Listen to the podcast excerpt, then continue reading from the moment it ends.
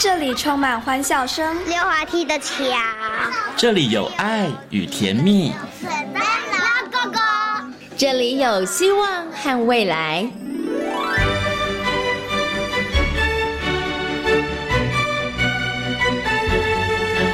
遇见幸福幼儿园，遇见幸福幼，遇见幸福幼，遇见幸福幼儿园。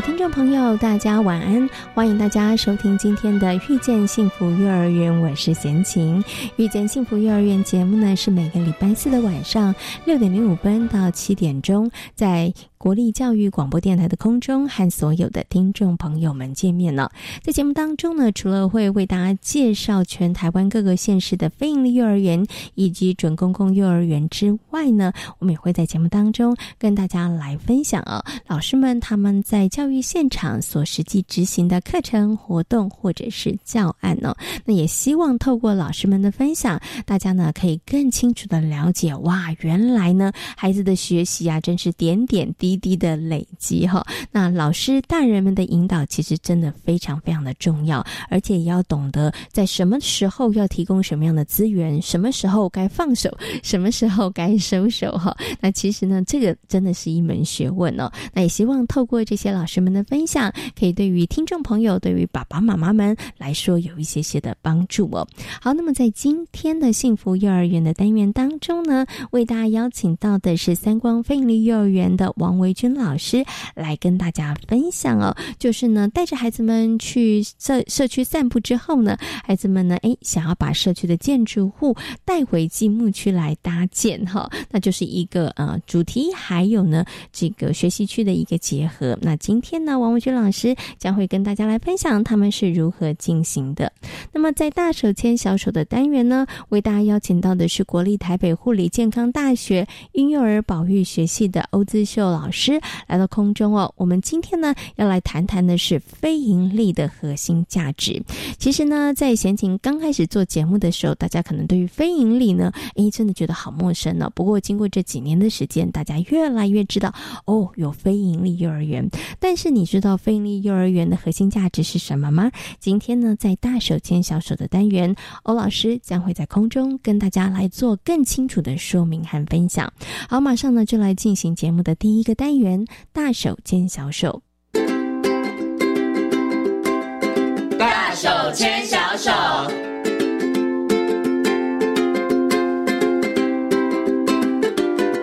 是教育广播电台，您现在所收听到的节目呢是遇见幸福幼儿园，我是贤琴。接下来呢，在节目当中我们要进行的单元是大手牵小手。那么在今天的单元当中，很高兴的为大家邀请到国立台北护理健康大学婴幼儿保育系的副教授欧姿秀老师呢来到节目当中哦，跟所有听众朋友呢，我们好好来讨论，好好来谈一下非盈利幼儿园的核心价值。首先呢，先跟我们的欧老师问声好，Hello，欧老师您好，贤晴好，各位听众朋友大家好，嗯。今天很高兴呢，可以邀请欧老师呢来跟大家好好谈谈，好好来介绍一下非盈利幼儿园的核心价值。为什么在今天节目当中要做一个这样主题的安排呢？其实呢，贤青记得我刚开始做这个呃遇见幸福幼儿园节目的时候啊，问遍了我身旁的人，我问他说：“哎，你知道什么是非盈利幼儿园吗？”问十个，大概有九个都告诉我说：“啊，这是什么幼儿园呢？都不知道。”但是呢，五年的时间过去之后，你其实实去问，哎，大家都知道了非营利幼儿园。大家对于飞鹰幼儿园真的都不陌生了，因为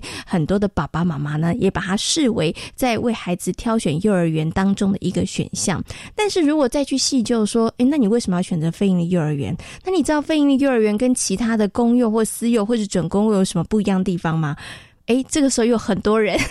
都不晓得了哈，所以在今天节目当中呢，我们就特别安排这样的一个主题，请欧老师来跟大家谈一谈哈。那我想呢，是不是就先请我们，我们就先请欧老师跟大家谈一下好了。到底非营幼儿园跟我刚刚讲的公幼或者是私幼或者是这个呃准公共有什么不一样？因为他们的价钱上面其实收费上那个差距差距已经越来越小了，可是他们到底有什么不同之处呢？嗯，好。嗯，星星确实，我们现在听到我们的幼教现场哈，呃，好像已经有非常多的选择了哈。那事实上，我们大概在刚您提到的，我们的五年前，应该是一百一百年，我们幼托整合刚通过的，呃，之前哈，就是一百年。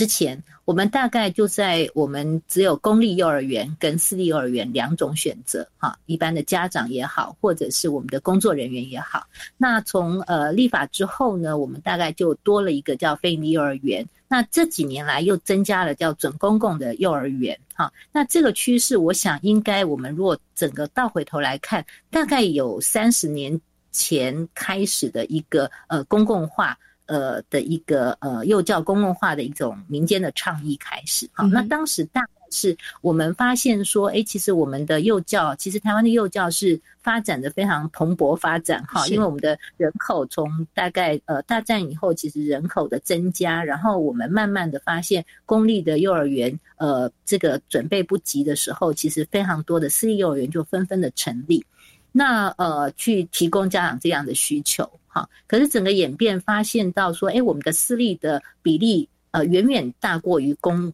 立的一个比例，大概将近七成是私立的一个家长自己付费选择，呃，去去送托的一个所谓叫幼教市场的时候，其实就有一些的乱象出现。诚然有出现很多，哎，也蛮有特色的私立幼儿园，但是也慢慢的发现说，其实呃，那个价格其实差距是很大的。好，有非常便宜的，那觉得品质不晓得好不好，哈，有点堪虑；也有非常昂贵，但是它的品质可能好，可能不确定。好，那更不要讲说，哎，老师的公共呃，老师工作状况可能也是一个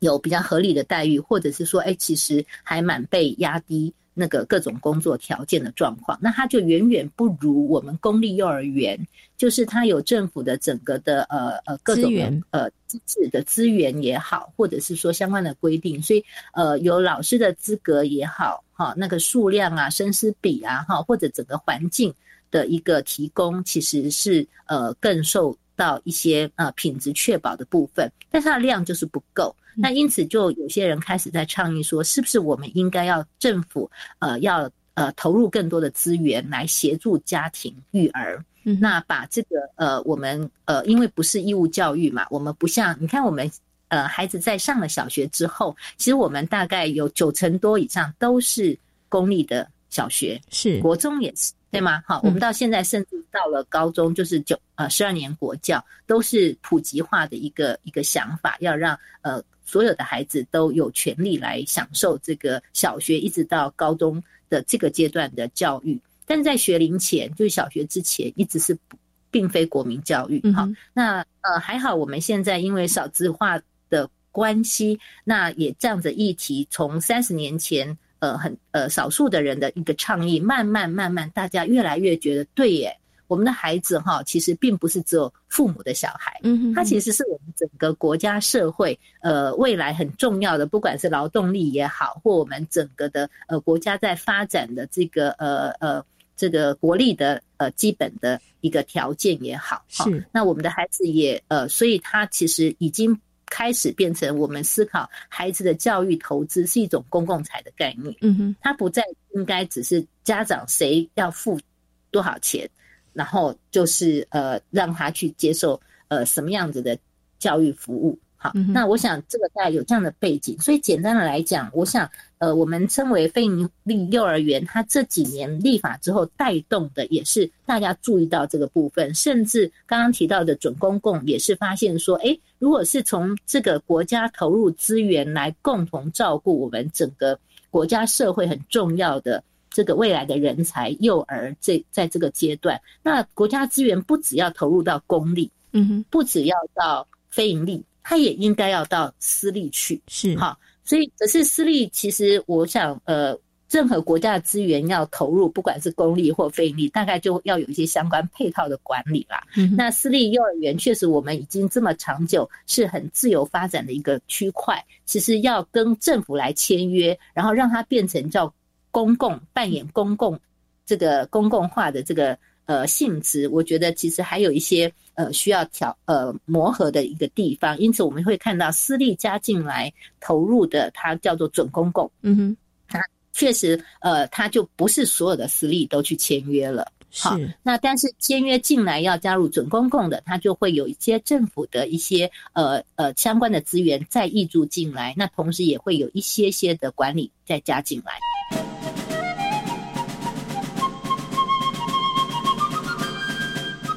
我想接下来呢，要请欧老师跟大家来谈一下了。所以刚刚老师有把这个非营利幼儿园呢，跟大家做一点点的这个说明哦。那我们接下来谈一下，就是啊，在这个非营利幼儿园当中呢，其实有四个核心价值哦，那个叫做十六字真言，它叫做呢 平等、尊重、专业、整合、社区互动跟公司协力哈。在这个部分上面，我觉得它又很特别，不太一样。为什么呢？其实呃，可能在很多的公幼，它的设立就是，哎，我为了要服务很多的家长。很多的家庭让孩子有一个好的学习的环境，大概很多的幼儿园他们成立，大概这是一个很基础的一个核心的想法。但是在非营利幼儿园里头，除了我们刚刚讲的，哎，其实希望可以让家长有一个可以让孩子安心呃送托的地方之外呢，其实也可以提供这个优质的教育。但是还有这个哎，刚刚讲的十六字真言的核心价值哈，所以这个地方上我觉得是蛮特别的，是不是可以请老师就这十六字核心价值跟大家？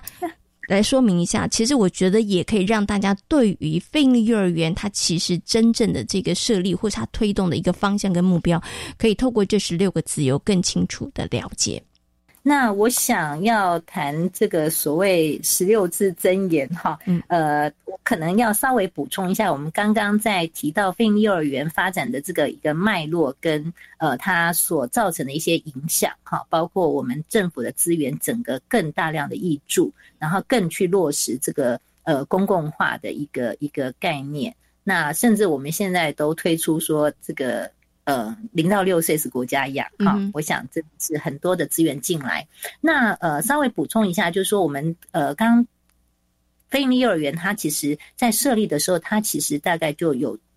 像它的名称一样，它有一个主要的特性，跟当初的公幼跟私幼不一样的有四个特性，一个是不以利为目的，是，然后第二个就是它为了要推广优质平价的教保服务，好，就是不以利。那就表示不以赚钱为目的哦，但是大家又怕说，哎，那你你会不会呃太便宜了，那个品质不高不保哈，所以没有。同时希望是优质评价，那希望能够协助家庭安心育儿。然后同时要协助促进孩子健康成长，那因此就会看到说，哎，其实它跟一般的幼教有一样的地方，例如说像你刚刚讲的，大部分的不管公幼或私幼，其实它都会有一些基本的目的，比如说要帮助孩子健康成长啊，哈，要照顾好小朋友，因为这是幼教最主要的一个任务。那要协助家庭安心育儿啊，因为家长没有办法在家照顾小孩，所以我们要。扮演这个补充性的功能，这也是一般幼儿园都会有的。是，哎，那它的特色可能就在刚刚讲的哦。那它那个，嗯，它维持优质，但这个优质可能需要一些的呃更多的资源。嗯，那我这些资源如果回到我们刚刚讲的，当不推公共化的时候，需要家庭负负担的时候，就不是每个孩子、每个家庭都能够负担得起，孩子都可以享有。好，那因此他就会开始结合我们。刚刚讲的十六字真言的第一个叫公私协力，嗯哼，就是显然这样子的又要优质又要平价，平价是家长要负担少一点，是，但是我的品质要好一点，那这个成本谁来付？那就是来，那我我就是用两个方法，就是政府要提供多点资源，例如我们的公司协力，包括政府提供了免费的场地，政府做好前面整个开办的一个设置设备。空间的规划，那到进行开始服务的时候，其实家长就是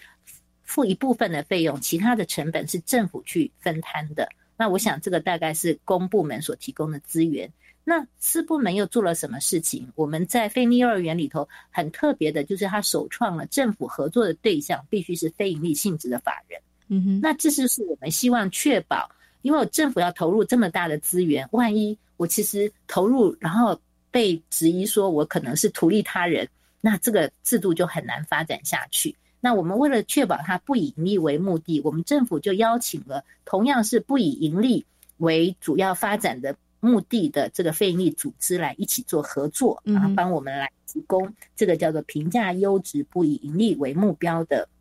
这个为目的的一个幼儿园。那我想这个应该是我们公司协力一个基本的呃一个特性，好，也是它一个重要的价值。那不管公部门或者是私部门，我们其实在办理呃非利幼儿园的时候，我们追求的都不是利润。嗯哼，好，而是整个国家社会，呃，这个培育出好的这个人才，然后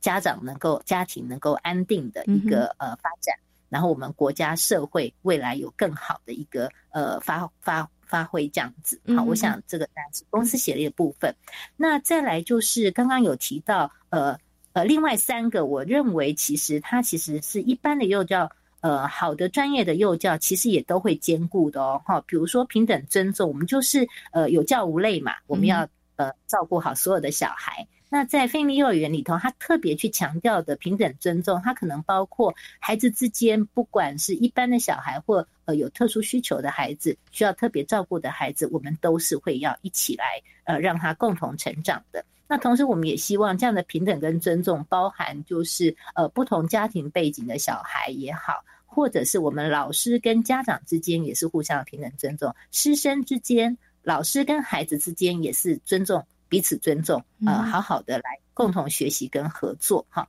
那这个大概就是一般幼教的呃本质也是在这个地方，但是我们在非尼幼儿园里头，我们特别再去强调，哈，尤其是因为我们优先。招收嘛，那我们又呃有这样子一个信念的时候，就希望呃能够特别去强调它。那至于专业整合跟社区互互动，同样也是一般专业的幼教。其实我们的专业除了幼教专业之外，为了要提供孩子跟家长更好的服务，通常我们也会需要跟一些不同的专业合作。例如，我们需要跟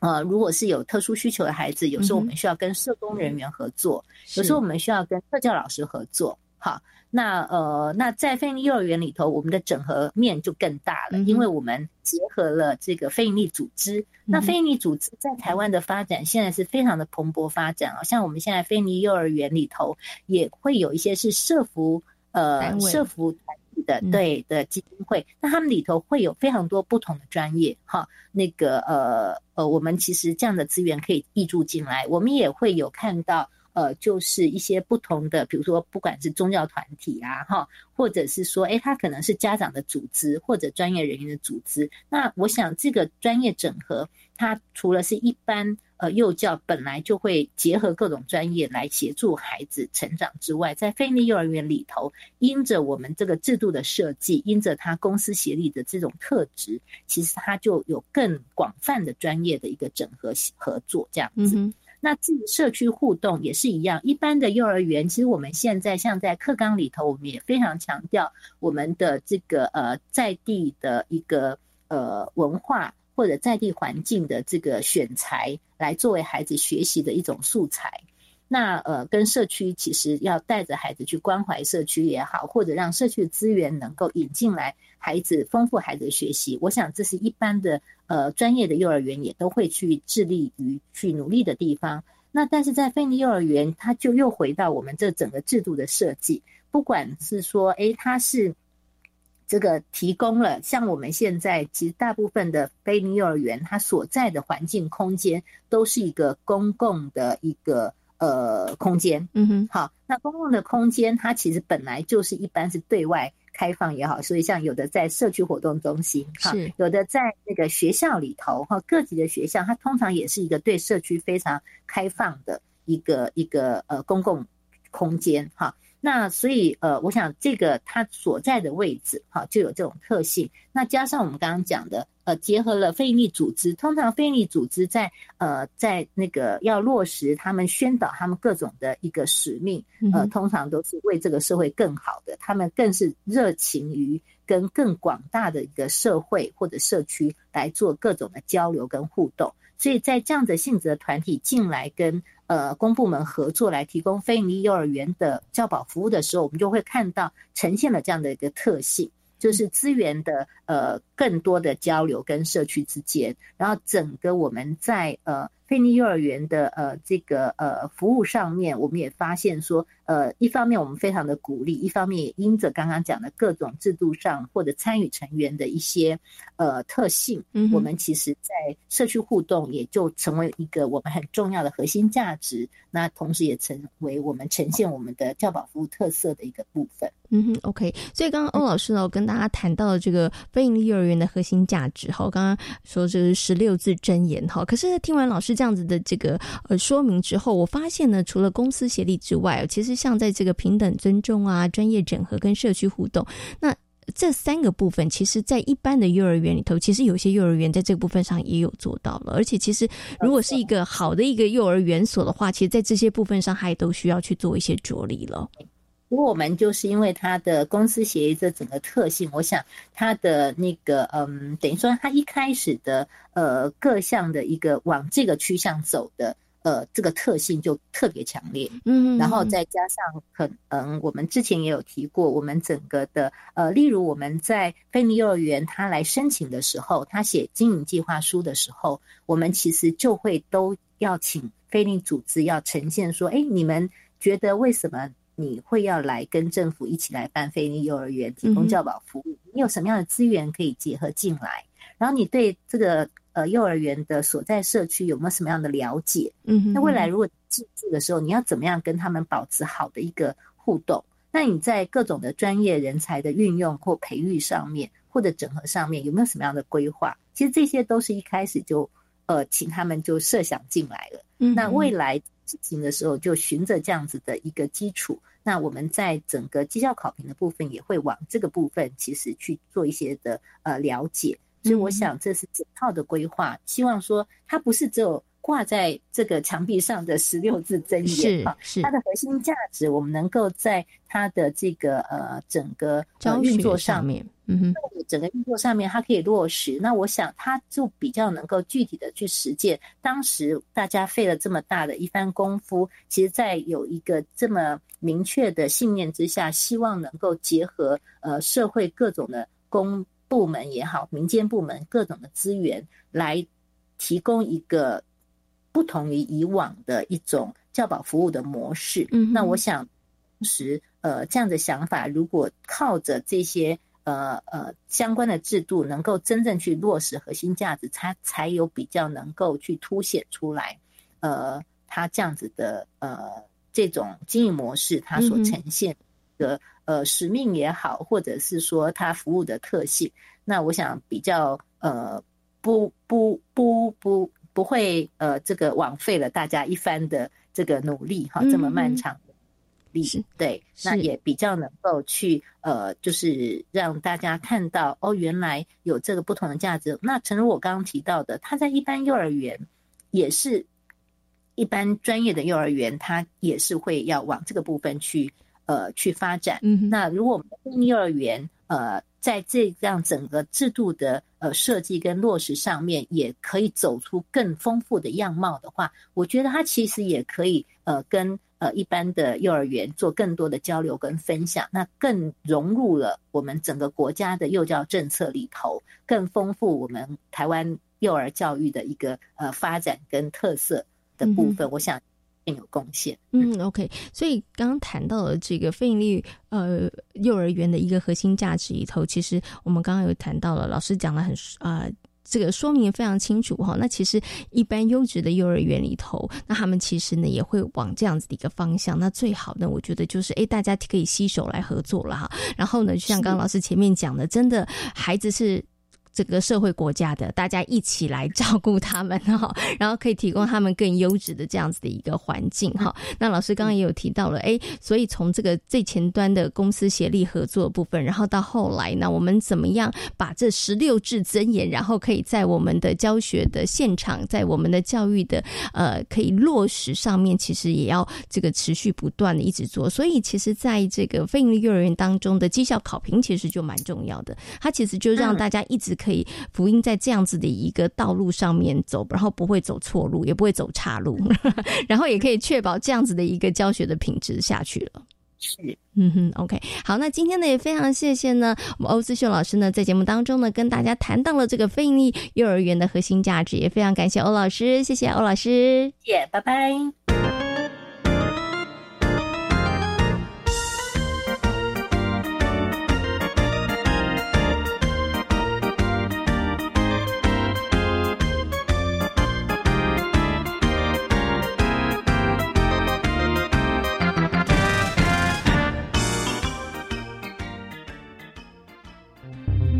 大家好，我是奥运柔道国手杨永伟。柔道就是精力善用，就跟防疫一样，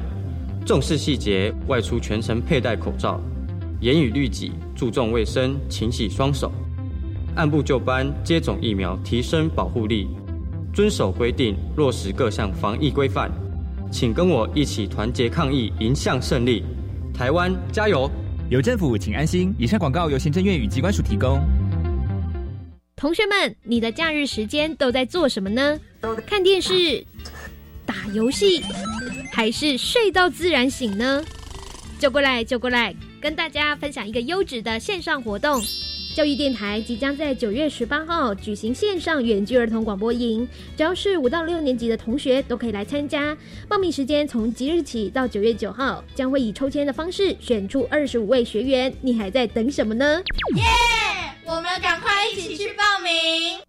教保人员现在想要取得研习时数越来越方便喽。你是说数位课程吗？对，教师医学院已经开设十九门研习课程。课程都符合教保专业职能内涵，修完课程而且通过测验，就可以取得教保研习时数哦。太好了！数位课程学习可以自主规划进修空间，选择课程也比较弹性。我要参加。以上广告是由教育部提供。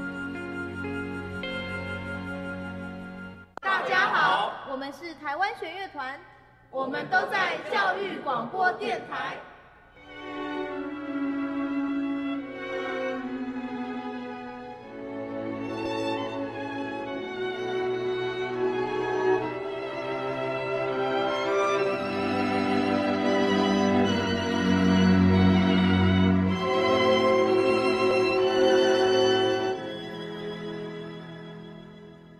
这里是教育广播电台，您现在所收听到的节目呢是《遇见幸福幼儿园》，我是贤琴。接下来呢，我们要进行的单元是幸福幼儿园。那么在今天的幸福幼儿园呢，邀请到的是三光非营利幼儿园的王维军老师来跟大家分享他们的一个课程活动教案了。那其实呢，三光非营利幼儿园呢，在课程上面推动了不少跟社区相关的一些活动或者是教案呢，而孩子们呢，也把在社区当中。观察还有发现呢，带回到学习区之内哦。所以呢，孩子们在积木学习区里头呢，就把他们在社区当中所看到的，希望能够复刻重建哈。不过在这个过程当中，一定会遇到一些挫折、困难跟失败，或者是卡关的地方哦。而这个时候，老师就扮演着非常重要的角色哦。那王文君老师是如何带着孩子们去思考？如何去讨论的呢？接下来呢，我们就请王文军老师来跟大家进行分享。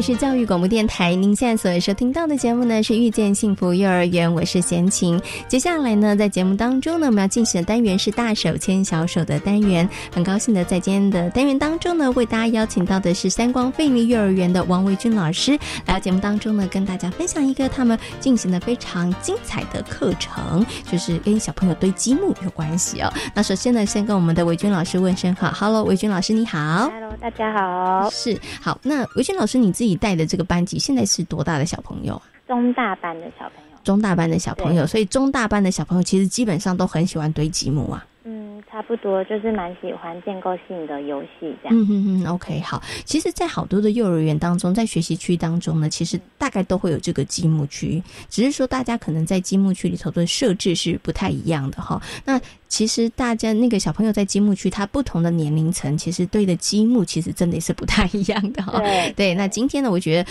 伟军老师可以跟大家好好来做说明一下哦。那我们今天呢，要跟大家分享的呢，这个课程跟教案，它其实也是从学习区发展出来的。我想是不是可以先请伟军老师帮大家说明一下今天的这个课程跟教案它的一个缘起好吗？好，就是我们就是有一个主题是到公园，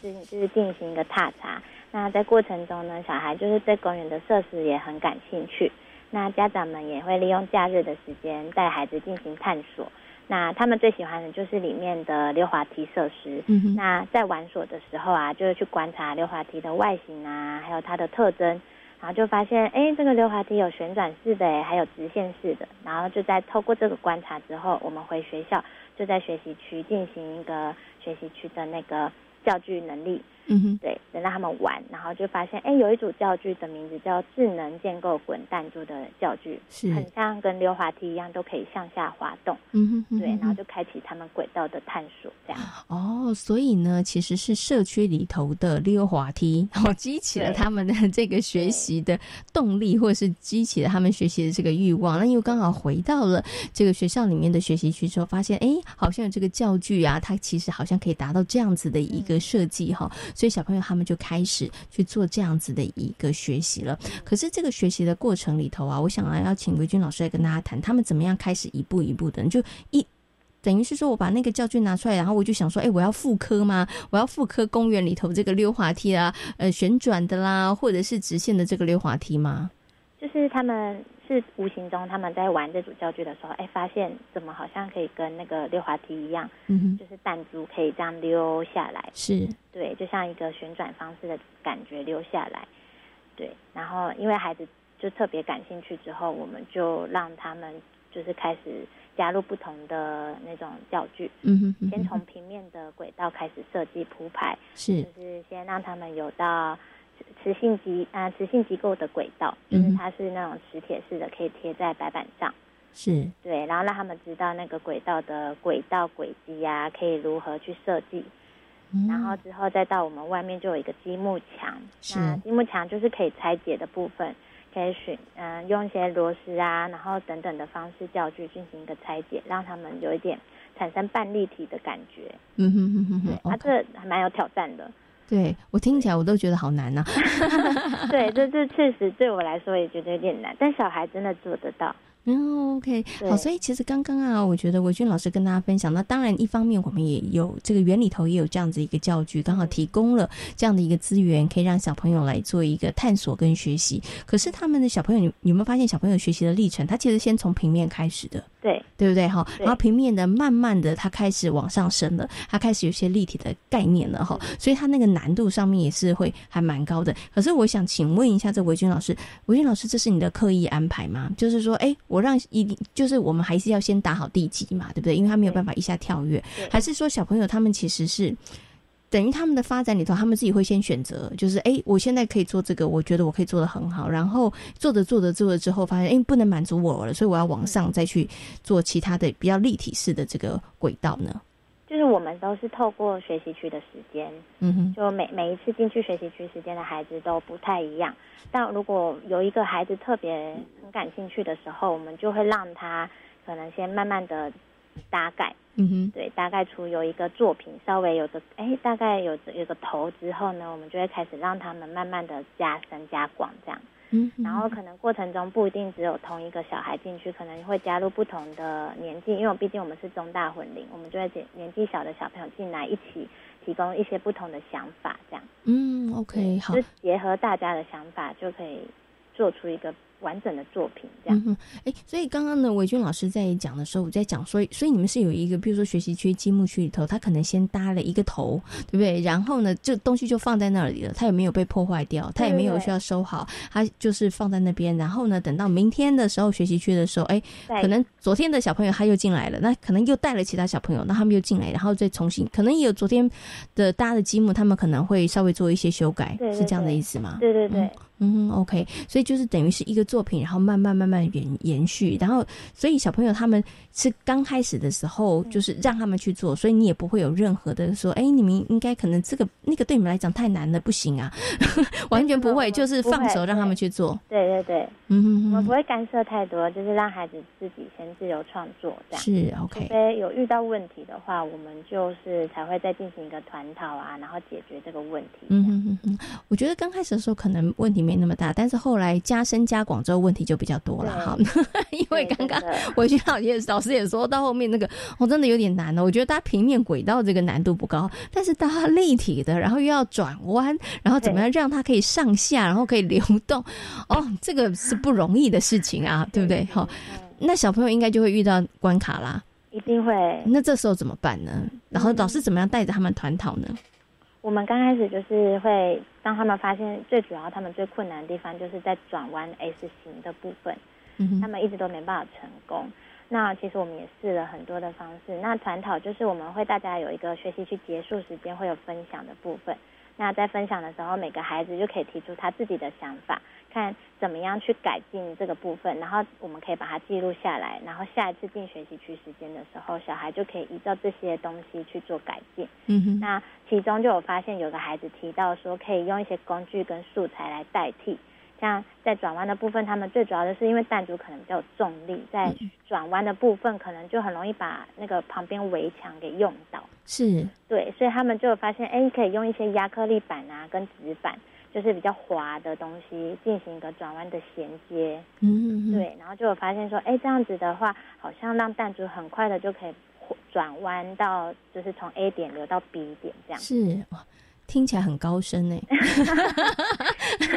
很像那个力学的概念，有没有？对。但小朋友什么都不知道，你知道他并不了解那些原理，他其实不晓得的，他只是想说我可以用什么方法来试试看解决这个问题。对对对。然后这过程中就发现，哎，原来这个方式可以做一个解决，然后就发现，哎，原来这个也是一个很好的方法。嗯，OK，好。可是我觉得刚刚哦，这个维军老师有提到，因为。小朋友对他们来讲，转弯 S 型这个其实它真的很困难。对大人做的话，其实也要一直尝试。有的时候是角度的问题，对对，好。然后有的时候你刚刚呃，这个维军老师说，可能材质啊，这个都其实有关系的哈。可是你刚刚前面有提到，小朋友试了好几次了，然后一直都没有成功。那时候没有小朋友说放弃了吗？或者觉得不要就不要做了？也 有也有。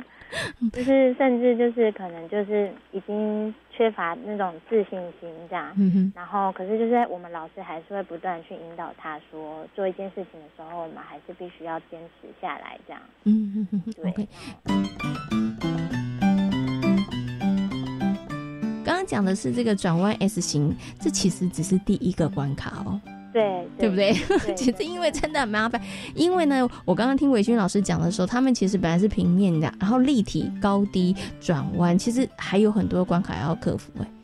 对，真真的是蛮多地方，嗯对，都需要。后面像后面还会碰到哪些问题呢？嗯，问题上面，我觉得最主要还有一个就是跟同才间要如何一起合作搭盖这件事情。嗯哼，因为就有些小孩可能比较自我，就会觉得我想要用我自己的想法去搭盖，但是。我们是希望可以大家一起共同合作一个作品嘛？对，然后就是因为共同合作有不同的想法，你就会比较有一个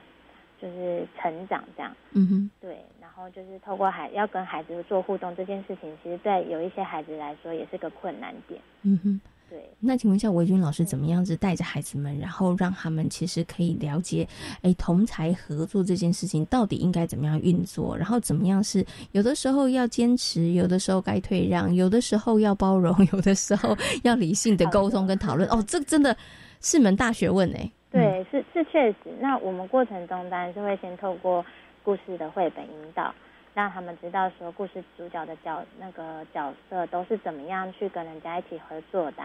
然后在实际经验中，其实就会发现有些孩子，我们刚开始会先，因为我们大概知道每个孩子的大概个性跟气质，我们会尽量安排一些比较，就是能够与他人一起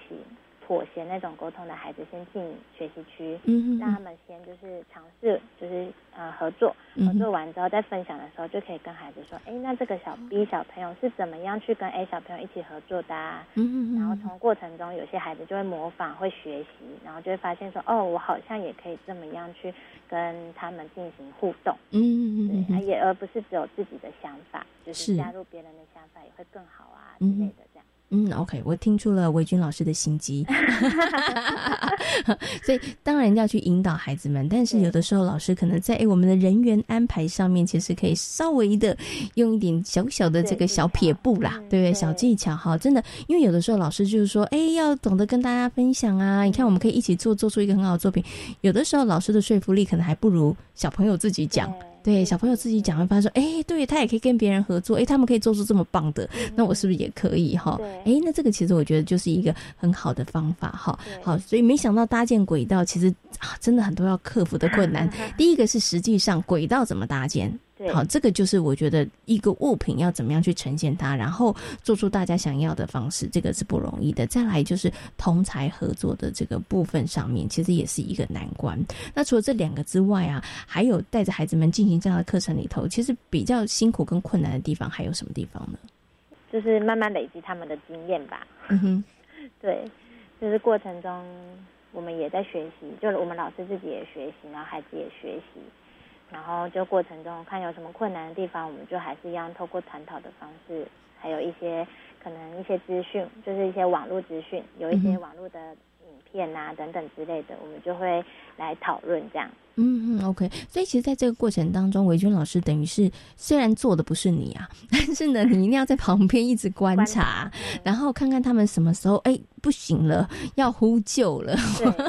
然后你可能就要适时出个小手这样子，或者是说你要帮他们告诉他们可以怎么样去找资源这件事情。对。然后可以让小朋友他们其实更了解说，哎，我们怎么样可以继续往下做哈？不过其实啊，刚刚贤琴在前面的时候有提到，在很多幼儿园里头其实都有积木区，然后呢，小朋友其实也喜欢搭积木，但是在不同的年龄层的时候，他们其实能够搭的积木呢，跟他们的能力其实是有关系的。像我们今天呢谈到的这一个呢搭积木轨道，其实它比较属于中大班，因为它有一些立体的概念、空间啊、立体的这个概念，所以要属于比较大的孩子可以做到的事情。可是想。请问一下伟军老师哦，那孩子他们有这样子的一个空间立体的概念，是不是也源自于他们其实从也许小班的时候，他们开始就有这个哎堆积木啊，然后呢，其实有一些部分的基础的能力，其实在小班的时候或是中班的时候，也就已经慢慢的奠基了呢。嗯，有，就是我们其实从小班开始就有让他们都有在学习区时间，就有各个区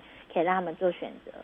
所以就蛮多小孩都会就是有。就是都可以进到我们的积木区进行搭盖，嗯哼，对。那刚开始在小班，可能他们大概就是比较像铺排，比较平面的迷宫式的轨道啊，或是只是把它叠高高，嗯哼，或是做出一些个什么一长排，对对对对对对，嗯哼，对，就是先小小班大概就有一些这样的能力，然后之后到了大班、中大班之后，就会发现说，哎，他们的。就是可能透过一些经验累积啊，然后就让他们渐渐的可以大概出一样作品出来。嗯嗯嗯嗯。所以对于孩子来讲，前面的那个平面，或者是看起来他们真的是不知道在排什么的那个过程，其实是蛮重要的。对对对。因为那对他们来讲，其实也是一个能力或者是一个经验的积累哈。对。因为有那样子的一个能力的训练跟经验之后，他们才能够慢慢慢慢的往前。所以刚刚其实伟军老师有说，哎。其实，在那个过程当中，陪着孩子们，然后让孩子们的经验一步一步的往上堆叠，其实是非常重要的。哎，因为他真的没有办法一蹴可成的，对，对不对？哈，对，所以在那个过程里头，孩子需要耐心去累积那样的经验跟能力。其实老师也在那个过程当中一直陪伴着孩子哦。好，所以呢，我们现在呢，其实是搭了这个轨道，对不对？那轨道搭完之后呢，哎，其实我们还有一个什么样的计划吗？对向轨道搭完之后，孩子就是有想要盖一些建筑物的部分。嗯哼，对，因为可能也参考了蛮多，我们有一些参考图是一些歌剧院的建筑物啊等等的各国建筑物，然后就发现孩子想要去搭盖这件事情，所以我们就孩子有提出说他们想要建筑物结合轨道一起设计这样。是。老师说：“老师，你心里头有没有一惊？” 然后想说：“这个难度更高哦，同学小朋友们。”有的，但是老师只有在心里头小小的惊叹一下。对，然后但是还说：“哦，可以哦，我们可以试试看。”然后其实我觉得蛮棒的啦，就是让小朋友他们其实有。各种尝试的可能，所以其实在这个轨道设计的过程当中啊，我觉得老师是不是也会有时候会被他发现说，哎，好像这个不太可行，但是老师也都是忍住让小朋友去尝试。对，一定一定，所以老师的忍耐力也要够。你 看老师呢要有耐力，然后那个耐力要有耐心，然后也要忍耐力，对不对？哈，有的时候是真的明明看到这不太可行吧，但是也不能说，就让他们从错误当中去尝试哈，然后他们才会记住说，哦，那原来应该怎。怎么样哈？所以呢，接下来小朋友就希望在轨道的旁边就跟建筑物结合。哇，我可以想见，它是一个非常大型的，而且其实非常壮观的一个作品。但是它的难度比刚刚那个又要再 再更高一点点，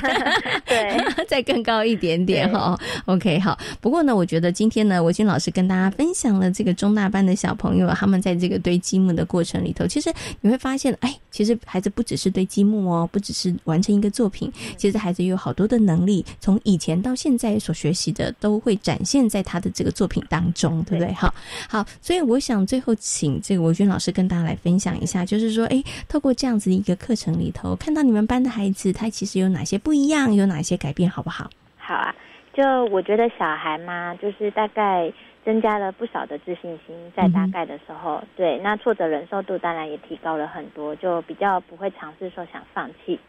那然后过程也会主动去分享他们的作品啊，所以他们的口语表达能力就会变得比较多，词语啊、词汇啊那些也会增加。是，那主要遇到问题也都会主动去寻求协助，跟小朋友一起沟通协商这样。嗯哼，对，然后也更力更，我觉得更棒的就是他们可以懂得分工合作这件事情，嗯，就是可以接受他人的想法跟建议，然后一起合作解决一个问题。是，嗯，对，OK，哎，所以发现了，其实小朋友在这样子的一个课程当中，真的是收获非常非常的多。哎，可能一般的，我们在看的时候就觉得说，哦，你的空间感很好，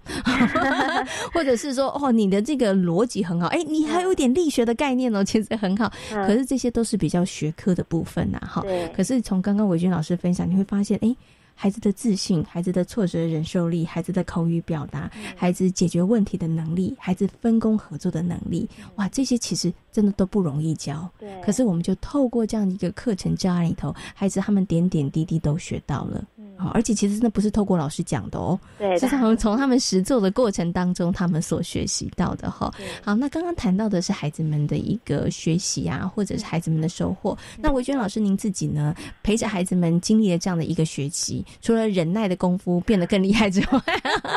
对，您您自己觉得啦，有什么让你觉得哎印象特别深刻的，或者是感动的部分呢？嗯，我我觉得其实孩子的能力很无限大，哎，其实就是不用给予他们太多的限制。就是我们只要在旁边稍微提点一点小方法啊、小技巧，然后让小孩他们主动去思考这个问题，就是想一下可以怎么解决这个轨道的很多问题啊。然后我觉得我也从他们身上学到了很多东西，像是我觉得大概的时候啊，我刚开始会觉得我要刻意的把积木排整齐，这样才不会倒嘛。可是我发现孩子在。排的时候是那种错综复杂的，就是那种交错型的牌，是反而就是更稳固，而且吃的面积反而更多。哦，对，然后这个过程中我就觉得，哎，我们在学习，他们也在学习，所以小孩得了很多经验啊。那我们老师也从中获得还蛮多的成就感，这样。对，就我觉得一起搭盖轨道节目还蛮开心。是这样，嗯，对，所以就是教学相长了。老师这个过程当中也学习到了一些哈。但是我觉得刚刚维军老师有做了一个很棒很棒的这个分享，其实呢也可以分享给很多的爸爸妈妈。孩子的能力真的是无限的可能，对，有的时候我们真的要相信他们。哈，当你愿意相信他们的时候，他们其实就能够好好的展现他们的能力，而他们能力绝对能够让你惊艳的。哈哈，那而且呢，其实，在过程当中，我觉得爸爸妈妈也要学习维军老师哦，忍耐。力要够一点，有的对，有的时候会觉得说，嗯，好想出手哦，这个时候就要稍微忍耐一下下哈。OK，好，今天呢也非常谢谢维军老师跟大家所做的精彩的分享，谢谢维军老师，谢谢。这里是教育广播电台，您现在所收听到的节目呢是遇见幸福幼儿园，我是贤琴。接下来呢要进行节目的最后一个单元，亲亲小宝贝哦。你家的小朋友是不是常常跟你说，嗯，同学都不跟我玩呢？那如果当你家的小孩跟你这么说的时候，你会如何处理呢？相信呢很多的爸爸妈妈听到孩子这么说的时候，其实心头应该是非常焦急的，因为你会马上联想，哎，是不是孩子的人际相处出了问题？题那这个时候，爸爸妈妈可能也会想要出手帮忙，但是出手帮忙是好的吗？可是如果真的想要出手的话，那又应该如何做呢？在今天的单元当中呢，为大家邀请到了正义非营利幼儿园的李淑丽园长，就这个问题来跟大家进行分享。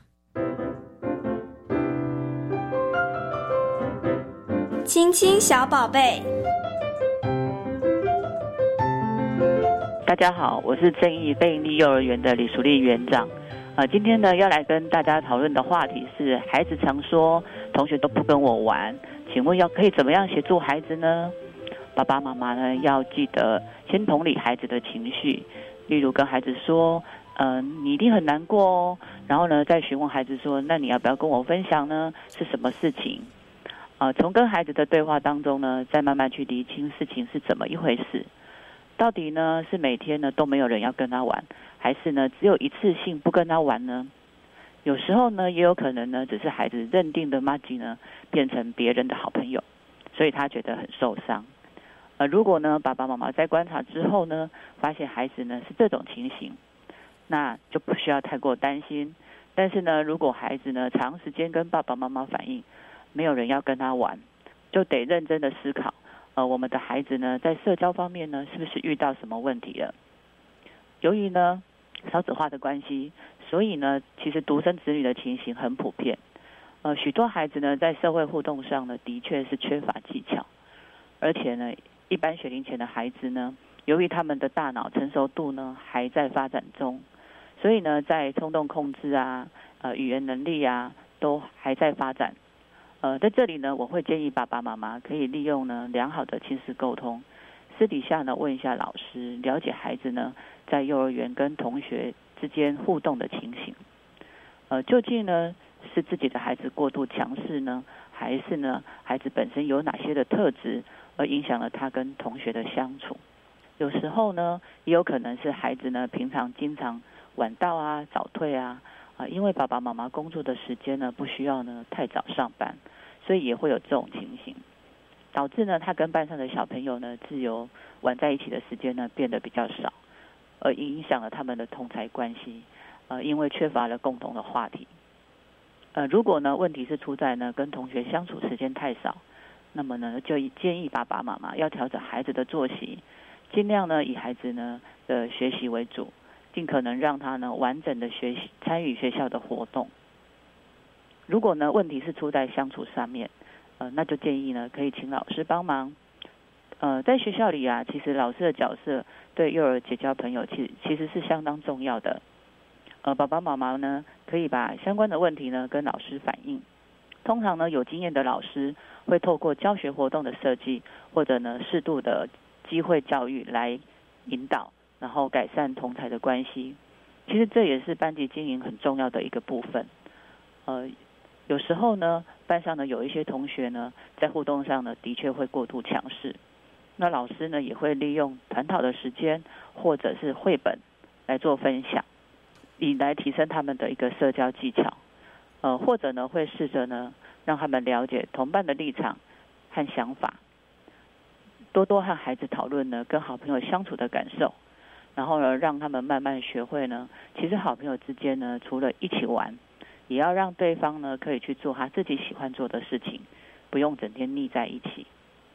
呃，对于一些个性呢比较内向害羞的孩子，有时候老师也会邀请热心的小朋友帮忙带领他们。通常呢，我们都会称这样的小朋友叫做好心人。那老师呢在征召这些好心人的时候呢，小朋友通常呢也都会非常的踊跃。在家里啊，爸爸妈妈呢也可以跟孩老师一样，透过相关的绘本来引导孩子。呃，利用睡前一点点时间，呃，借由故事中的角色呢，他们遇到的问题以及解决的方法，和孩子一起讨论，并且呢，呃，鼓励孩子呢，遇到相同问题的时候呢，也可以试试看这些方法。实际呢，给孩子一些技巧，呃，让他呢试着解决。我们经常呢引导孩子呢进入团体的一句话是：“我可以跟你一起玩吗？”哦，让孩子呢学习用语言来表达自己需求还有想法。另外呢，帮孩子扩展他的社交圈呢，找到新的朋友，也是一个不错的方法。呃，让孩子知道呢，好朋友呢可以不止一个，有时候呢也可以跟不同的人玩。而而爸爸妈妈呢在假日呢也可以带着孩子去公园。那如果刚好呢又有其他的孩子在，也可以鼓励呢我们的孩子加入。但是呢，爸爸妈妈呢不要只顾着在旁边划手机或拍照哦，可以借着观这个机会呢观察我们的孩子实际与其他孩子的互动，进而了解呢实际的情况哦。呃，以上呢是我的分享，谢谢。在今天遇见幸福幼儿园的节目当中，为大家邀请到了国立台北护理健康大学婴幼儿保育学系的欧姿秀老师，跟大家谈到了非营利幼儿园的核心价值。另外呢，我们也跟大家分享了三光非营利幼儿园他们社区跟积木区学习区结合的一个活动教案哦。那感谢所有的听众朋友们今天的收听，也祝福大家有一个平安愉快的夜晚。我们下回同一时间空中。再会拜拜。